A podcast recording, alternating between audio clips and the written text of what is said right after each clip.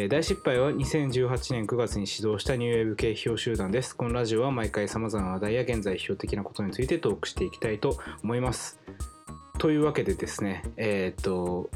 もう何回目か分かんないけど、十何回目かのその大失敗ラジオですけど、えー前回、えーっと、若いコータが忙しくて来れないということで、えー代わりにピンチヒッターで謎の男袴田敦美さんに来てもらったのですが、今回も欠席しているので、あの佐藤がいろんな人と喋る編になっていてで今回はあれですねこう謎のデザイナー の藤原由紀さんに来ていただいてます。はい、よろしくお願いします。デザイナーです。えー、はじめまして大失敗2号のデザインと、えー、巻末の漫画を担当させていただきました。よろしくお願いします。はい。というわけで、えっと今回は、えー大失敗の企画編集の佐藤と、えーデザイン担当デザインと、まあ、あと2号だと漫画も描いてくれてる藤原さんでやっていきたいと思います。はいと、いうわけであのめちゃくちゃラジオ緊張している藤原さんですが。はい緊張しすぎて飲酒を始めましたね 今。そういやあのいやだから撮り始める前に喋ったらいつものなんか1.7倍ぐらいのテンションだから なんかえ一応あそう状の態みたいな。そう、ん。このラジオに向けてちょっとテンション上げようっていうのを気にしてきてて。あそうなんだ。通話に始まった瞬間の音量が違いましたからね。びっくりしました。いやだからもう飲んでんのかなって勝手に思って僕も足並みそれようと思って飲んだらシラフでそのテンションだったっていうね藤原さん。そうそしてあの さらにブーストをかけるために飲酒を始めたと。はい。というわけであれですね。あのどっから話し始めたらいいのか分かんなくなっちゃったけど。あのであの藤原さんあ、まあ、袴田さんもそうだったんですけど大失敗って意外と大失敗の中で目立つ人って大体僕と重野帰りで、まあ、ついで赤井浩太ぐらいなんですよね。だから多分大失敗の読者の人たちってあんまりその袴田さんとか藤原さんのこと知らないんじゃないかなと思って今回その皆さんに出ていただいてるんですけど、はい。で藤原さんの漫画っていうのもですねなんか感想の中ではあの他のやつにこう全部こう結構感想をくれてたひ人でその漫画についてもコメントくれてたんだけどこれはどう言っていいかわからないみたいな ああ読みました読みました人もいましたね。何も考えるべきではないのかもしれないそうしれないみまあたいな。確かになって思いましたいやっていうかなんかこう大失敗に対してね、まあ、人が持ってるイメージの問題もあるかもしれません。まあちょっとこのあれですね。漫画の話はまた後でしましょう。ではい。それはともかくとして大失敗のに藤原さんが入るきっかけみたいな加入の経緯みたいなことを、はい。あの袴田さんの時と同じでしておくとこれはすごい単純で袴田さんの場合と違って藤原さんは読者だったんですよね。そのそもそも大失敗の。そうですね。あの、うんハテナブログをそこそこ初期から読んでいたと思います、そう。であのーそれで、えー、と僕が認知したのがその藤原さんが多分そのぐらいのタイミングでツイッター始めたのかそうです動かしたねのかしてましたよね。なんか多分そのぐらそいうの時期です。結構最近始めたアカウントで,、で大失敗のアカウントと、あとあのメンバーもフォローしてるアカウントがありました。そうそう。だからあのニューミンダニっていう名前でなんかあの大失敗の関係者ばっかりフォローしてるその最近できたアカウントが来たから なんだろうと思ってたんですよなんかお落ちられてるのかなみたいなこうあのそうですね落感じでちてたっていうことですねうん、古い言葉だなもう落ちる。でそれでそしたらそのそれだけじゃなくてなんか漫画とかを結構上げててニューミダイさんがツイッター上に。でそれが結構拡散されてたんですよね。で僕もそれ見てあのすごく好きな作風絵柄だ絵柄だなと思って。で同時期に2号でその1号はこう論考しか載ってなくてちょっとソリッドすぎるから漫画とか小説とかそういうのが入ってもいいんじゃないかっていう話があったのであのこの漫画はぜひこの漫画描いてる人にぜひ大失敗で書いてもらおうという 感じで初め多分僕と赤井さんとの2人でコンタクト取って通話したのが多分初めてかな。そうですね、うん、その時とかどんな感じでなんか喋ったのか全然覚えてないんですけど、うん、うなんか、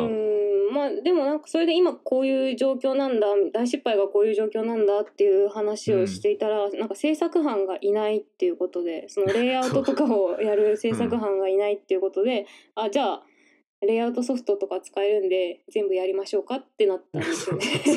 い やそうなんですよだからあの僕たちとしてはこう棚からぼたもち的な感じで こううんあのもっと限定された部分だけお願いしようと思っててであのもちろん全部やってもらえたらいいなっていう下心もちょっとありつつなんですけどで声かけてみたらすごくその藤原さんの側からもこうなんていうかやりたいっていうことを言ってもらえたのでもうそれだったらもう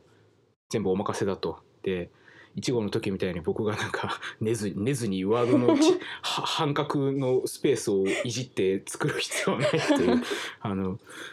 ことですね。あのスペースで揃えてたんですね。いやそうあのなんかこうなんかワードとかそういうのをいじったことある人だったら分かると思うんですけどそのワードってそのなんかグリッドがすごい固定されててそのなんか、はいはいあのなんか自由にこう文字の位置が選べないんですよねこうカクカクなっちゃうからででも上のところ揃えたいなとかあのこのこのここに入れたあのいわゆるワードアートで入れたさあの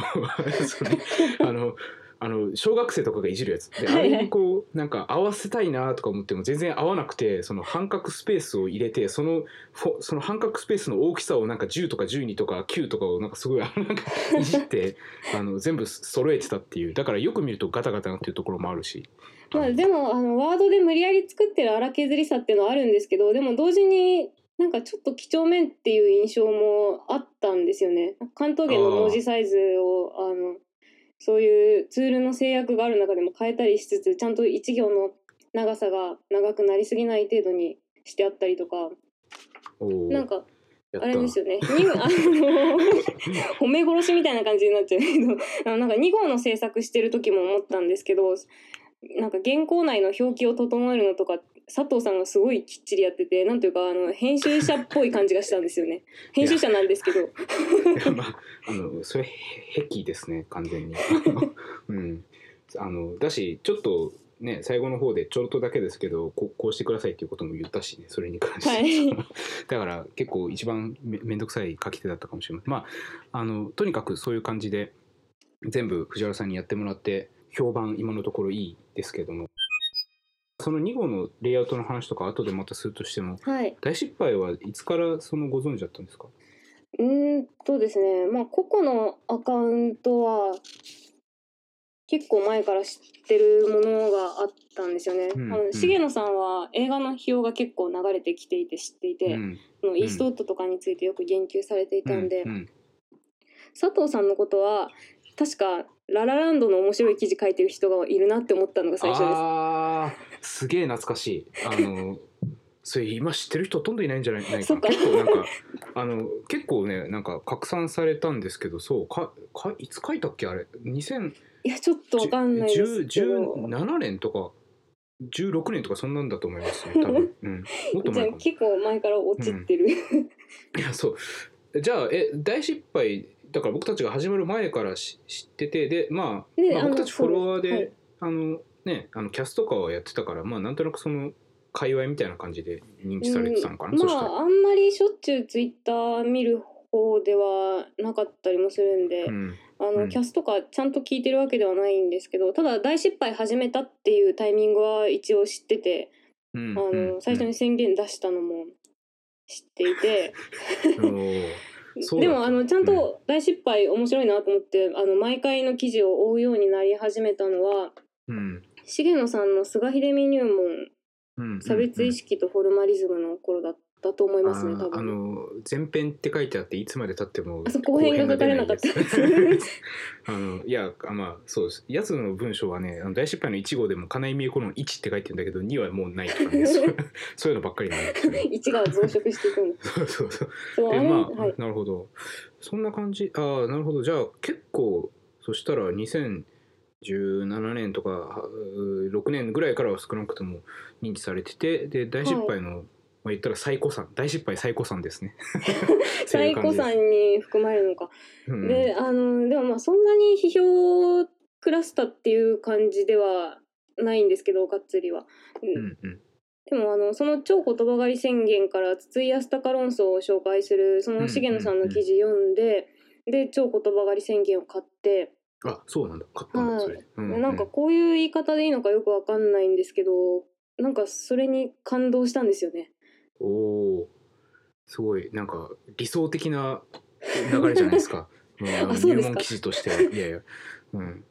あのそうまあそうあれ、うんうん。キム・チョンミとの対談が載っていて超言葉狩り宣言に、ね。あの後半の方で。うん。キム・チョンミっていう方、あの水平運動史研究とかの本を出していてうん。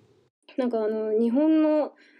部落解放運動が日本人のみの解放を目指して民族の問題をないがしろにしてきたことを、まあ、批判している方で,、でその方との対談の中で菅秀美が今明治文学批判をやってるんだっていう話をしてでそれに対してその言語を使うっていうこと自体をキム・チョンミが批判するんですよ。うんうん。あうん。あなるほど。うんうん。で言語を使わないとそういう文学史的なリアリティがなくなるっていうふうに言って言語を使い続けるんだとしたらそこにナショナリズムがあるんじゃないですかっていうふうにあの、まあ、ちょっと問い詰めるような感じで言うんですけど、それに対して菅秀美が自分が生きてきた環境においてその言語が持つようなリアリティを自明だとは思っていなくてただなぜこのリアリティしか持てないのかっていうのを問うことが批評だっていうふうに答えるんですよね。そこでなんかそうかって思って。うん。うん。うんなんだろうななんかおそらくあらゆる問題に言えることかと思うんですけどなんかある問題が存在してて、そのなんか差別問題にしろ何にしろ。でその世界に自分も存在しているっていう時になんかこの差し当たり引き裂かれるほかない居心地の悪さっていうものは免れえなくて、で多分そのために批評を読まなきゃいけないんだろうなって思ったんですよね。だからそのつまり言語っていうものを僕たちも普段生きててなんか書類とか書くときに使わざるを得ないし、その物事を認知する時も例えばあの一個のつまりエポックメイキングっていうかねそういう、はいあのええー区切るものとして理解してしてつ使ってしまうと。でそれにこうだから批判的であるっていうこととでもそれを同時に使わないといけないっていうことの今言ったのはその引き裂かれるっていうことですよね。そうですね。うんまあ、そうそうですね、まあ、大失敗、まあ、まさにその身体っていうこと今回体、えー、2号で体っていうことを問題にした時はまさにそういう引き裂かれる身体みたいなはいはい。ものが、まあ念頭にはみんな多分あったと思うからそういう意味で言うとその正しく 大失敗のテーゼに、うん、いやまあでもそうなんですよね。だからえただ批判するだけだと簡単なんですけどあのある意味。であのその、えーつまりあとそそれがどうしようもなく決まってるんだからそうなんだっていうと保守的になるしはい。でそれはずっと使われてきたもので悪だから良くないからやめようっていうとまあ左翼になるわけですけど、うなんかやっぱその引き裂かれですよね。でもつでもっていうその身体を持ってしまっていることは肯定せざるを得ないけどそれを批判するっていうねそのところにまあ批評の足場があるっていうところ、うん。うん。大失敗の認知したきっかけからすごく深い話に広がっていったという感じがしました今。はい。こういう話でも藤原さんと今まであんまりちゃんとししてこなかったかもしれないから。新鮮かもしれないですなんかあのっていうのがだからまあ結構ね今までやり取りしてる時はこう業務上のやっぱやり取りが多かったんでどうしてもその2号を作るっていうことでまあ制作班ですからね。そうそうそうそうだから打ち合わせ的なことが多くて本当は実は大失敗の関係であの僕とふ藤原さんはすごい音楽の趣味が多分合うとかそういうのがあるんですけど、はい。なんかそういう話あんまねまあ多分初めて喋った時はしたけどしてなくてであの去年の年末にあったじゃないですか一回。会いましたね。でそうあの藤原さんは東京でデデザインの仕事やってて僕は普段京都で大学院生やってるので全然その会えないんですね普段会おうと思っても。だからで僕が去年、えー、と東京になんかなんだっけなんかで行ってなんで行ったのかなん覚えてないかのシンポジウムがこっちであったんじゃないですか確か。あそうだそうだそうだうんなんかシンポジウムで行って なんで藤原さんが覚えてて僕覚えて そのでなんかそれでついでになんかその後輩の家に泊めてもらってなんかいろんな飲み会に出たりなんか展覧会見たりとかそういうことをやった時にその、えー、と都合があったからああったんですよねその藤原さんと。そうそうそうです。でもなんかそうその時はでも僕なんかねそのタイミングがあうまく合わなくて僕もその藤原さんも両方なんか年末の飲み会みたいな やつの後しか空いてないってなってなんか会った時間がすでに結構遅かったですよね。10, まあ、10多分時とか10時過ぎてて、うん。12時間ぐらいしか喋ってないんですよね。そうでその時僕はもうその一次会みたいなところでかなり泥酔した状態で行ってて であのでそのまあ後輩のその川田君っていうね名前を出すと 川田君 の。家に泊めてもらってたら別に何の支障もない。からであの家に泊めてもらってたからその川田君にまあもう川田君はあんまお酒飲まないからこうなんか割ともうあのもう彼を頼りにするぐらいの感じでの酩酊状態で。で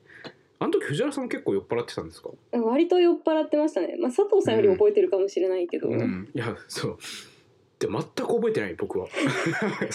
あったっていうことしか覚えてない。なんかあの改札のとこ出たら藤原さんがいたことしか覚えてない。であと ファーストインプレッションだけ。いやであとなんか海鮮居酒屋みたいな感じのとこだったような。違うっけ？うんなんかすごいあのごちゃっとした感じを演出してる海鮮居酒屋でしたねあそうそうそうそう。ごちゃっとしてる感じを演出している ところでなんか飲んで飲んだけどなんかあとまあ一つはその川田君がいるっていういもう付き添ってたからそのなんかこうなんか川田君に悪いなみたいな感じでこうなんていうかこう突っ込んだ話をするよりもなんか明石家さんま的な多分プレイングをしてしまあってこうー そのそう最近どうやねんみたいな感じでこう。そうなんかあの時ね今まで何してきたんですかみたいな話がメインでで あの佐藤さんのめちゃくちゃ面白い反省を聞きましたね。あの大失敗ラジオの我らの人間性の回を聞かれた方はわかるかと思うんですけどああいった。ああそんな話したっけ？えなんかその反省っていうかもうその人間関係の話とかってこと？その。いやなんかあの昔映画撮ったみたいな話とかをあえそそんな話したかな？あのはっきり聞きましたよ。あのあれそんな話したかな？あの走ってるところをめっちゃ何カメにも撮撮ったっていうあのあの何カメでもいやなんかそのカメラをいっぱい使うのが2だっていう勝手な観念があったからその廊下を走ってるところを何回も走らして であの勝手に音楽をディープアップルのライブ版のハイウェイスターを使ってなこう何カメにもわたって撮ってるんだけど全体コメディ映画なのに走ってるシーンだけ異様に長いっていうねアンバランスな。でそれは 高校時代に文化祭で公開したんでしたっけ、そうそうそうそうそうあのやったことあるんですよ。うん、みたいな話を聞いてそんなました話したっけ？そう。うんなんかそうせっかくあったのに自分語りしかしてないっていう感じでした。はい。なので今日はその時できなかったことを いろいろ聞いていきたいんですけどいやでもね自分について口で喋るっていうのは結構耐え難いですよ。あそそうそうですか。書くならまだしも。あーでもそのやっぱり人とそのデザイナーとして会う時とかそういうこう説明をしなきゃいけない局面っていうのはある,、まあねあるんですか？多少ねうん。まああのこういうことやってきましたよみたいなのは喋りますけど、基本的にあの履歴書の左側だけみたいな感じになりがちですね、うんうんうんうん。右側が空欄みたいな、まあ多分そのだから経歴として聞いていくよりももっと具体的に聞いていった方が分かりやすいと思うんですけどそのなんか例えば今回だと大失敗でか関わってくれて一番初めのそのお仕事っていうかだったわけですけどそのはい。なんか、どういうところでその なんかそのデザインについてっていうのと、えー大失敗の2号のデザインだとどういうところに気をつけたとかそういうのはあるんですか？うーん気をつけたこと。まああのまずこのあの依頼をいただいた時に、うん GS みたいにしてほしいっていうオーダーをいただいたんであすよね。の GS っていうあの昔あの浅田明がねやってたあのそうそうそう。あのそうそう浅田明と山田恵美子がやってたそうあと美術評論家の伊藤俊二もあの、うんうん創刊の時に関わってたはずですね。っていうまあなんか80年代ぐらいのまさにその入和歌みたいな時のにまあ作ってた雑誌であのがあってまあそれがまあ僕たちその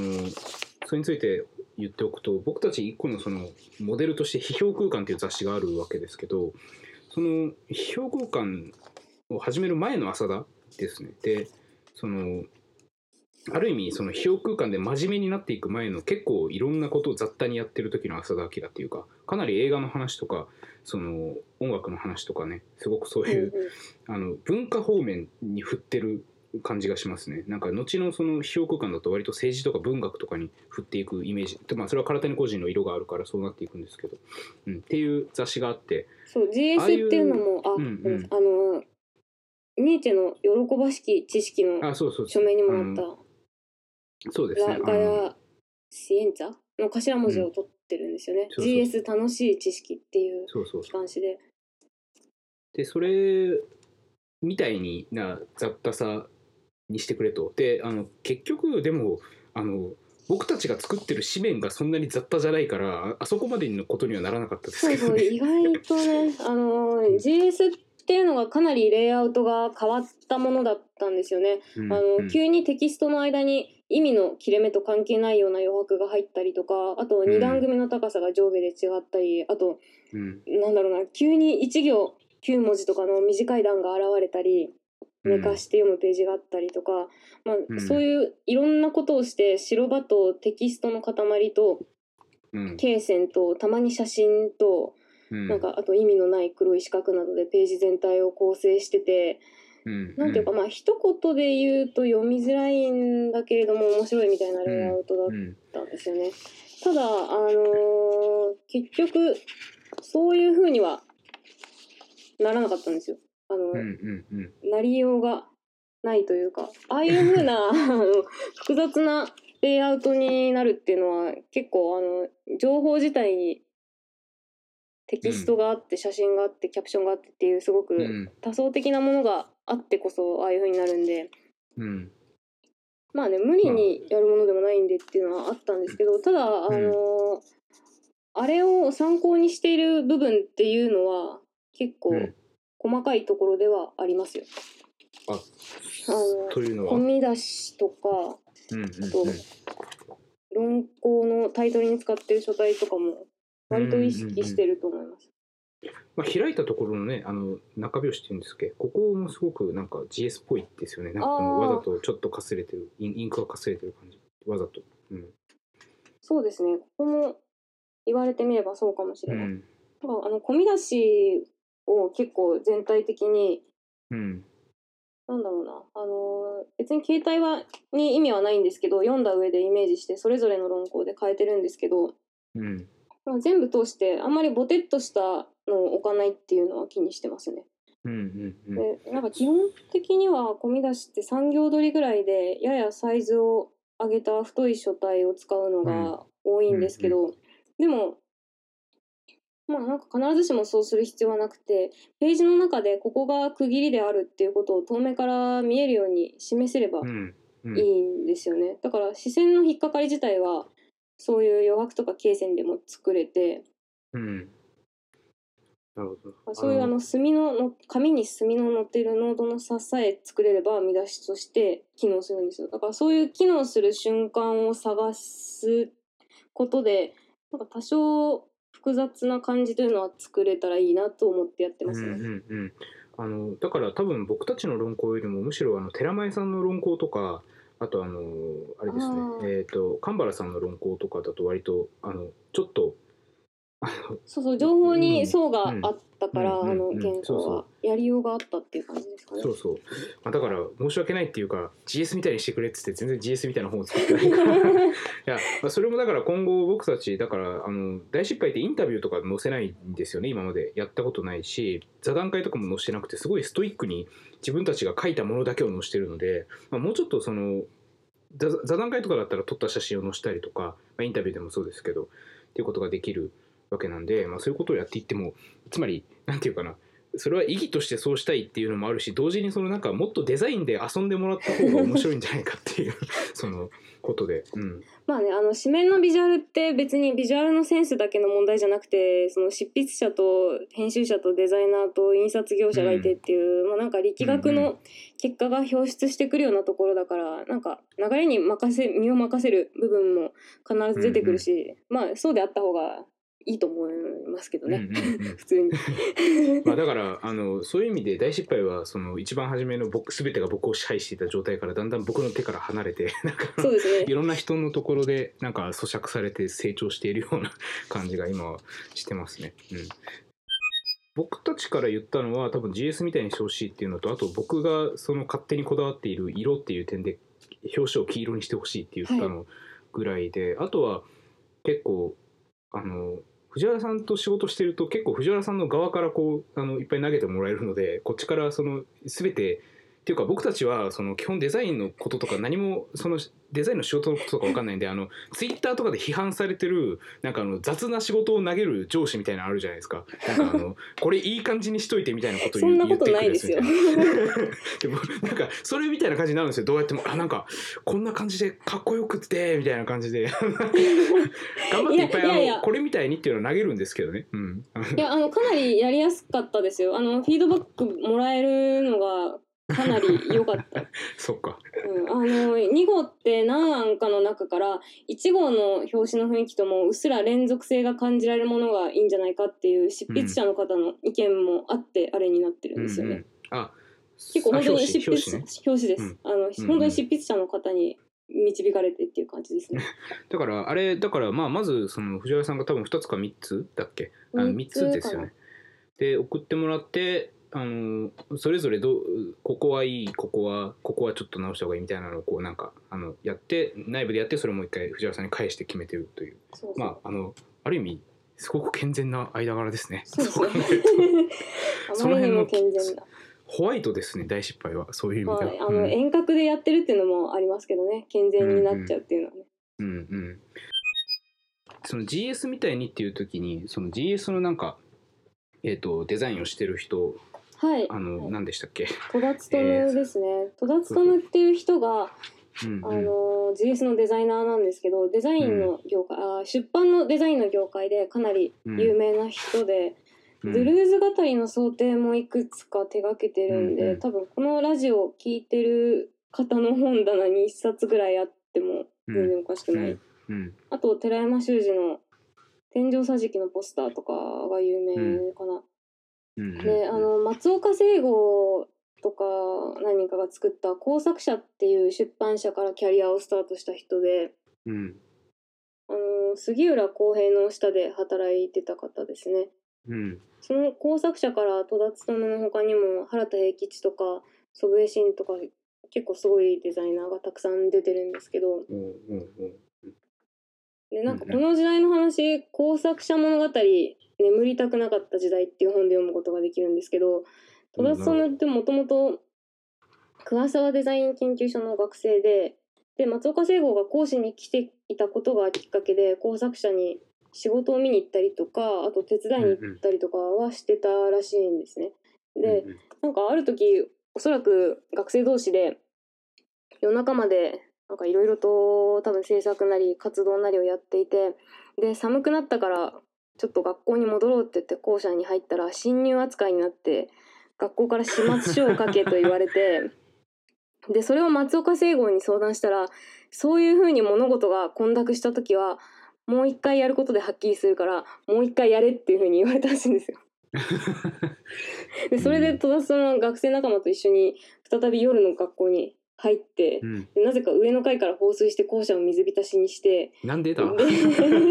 プラスアルファしてるじゃん。そう放水がなぜなのかわからないんですけど、まあ、始末書を拒否して除籍になるんですね。でそれをけしかけた松岡聖吾のところで働くことになって、で工作者からこういうエディトリアルのデザインをやるようになったっていう人で。うんうん。でなんか GS ってこの制作の進行がかなりあの激しかったらしくって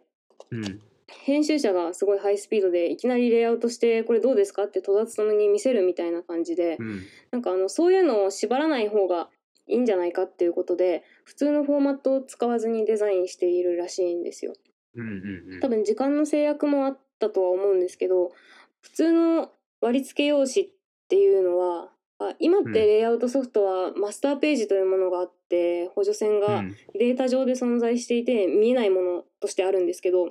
昔は割り付け用紙っていう、まあ、実際の物質的な紙の上でデザインしほうほうあのどこに置くかっていうのを決めて割り付けを本当にしてたんですよね。でそれがうん。普通であれば行の長さとかを統一するために補助線がたくさん引いてあるような形になるんですけど GS の割り付け用紙ってほとんど真っ白なんですよ。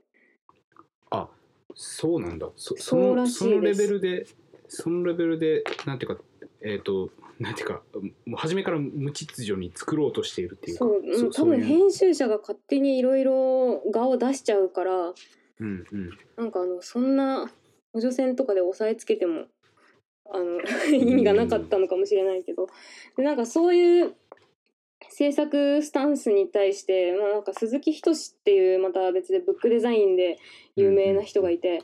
まあうん。この人もまた杉浦浩平の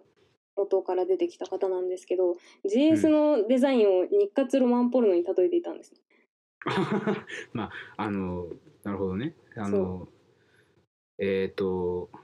なんだろうこうりあのつなんていうの？つまりエロシーンがあればあとは何でもやってよし的なそうそうそうそう。のああの のうんなんか少なくとも外から見れば好き勝手にやってるように見えるっていう点が日活ロマンポルノみたいで、うん。だからあの GS の頃の戸田勉が羨ましかったんだって。東映の映画監督が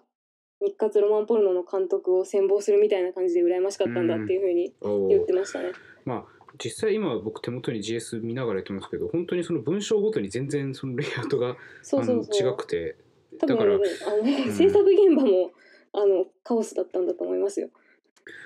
あのーなんて言うんでしょうね。まあこの時代っていうかそのポストモダンの時代まあ日本はちょっとだから10年ぐらい遅れてきてるわけですけどこういうのが。まあその割とフランスとかでも多分こういう流れってあってその、えっ、とまあ例えばまあそれこそデリダとかがそうなんですけどそのいわゆるしその近代的な哲学とかを書物の思想だと言ってその書物っていうつまり一個の統一された全体みたいなものからこうテキストっていうこうもっとちっちゃいものにこうこうちっちゃいあるいはエクリチュールって文字とかねそうそういうものにこうどんどんこうあの還元していくっていうか、まあ、つまりそのある意味哲学っていうものが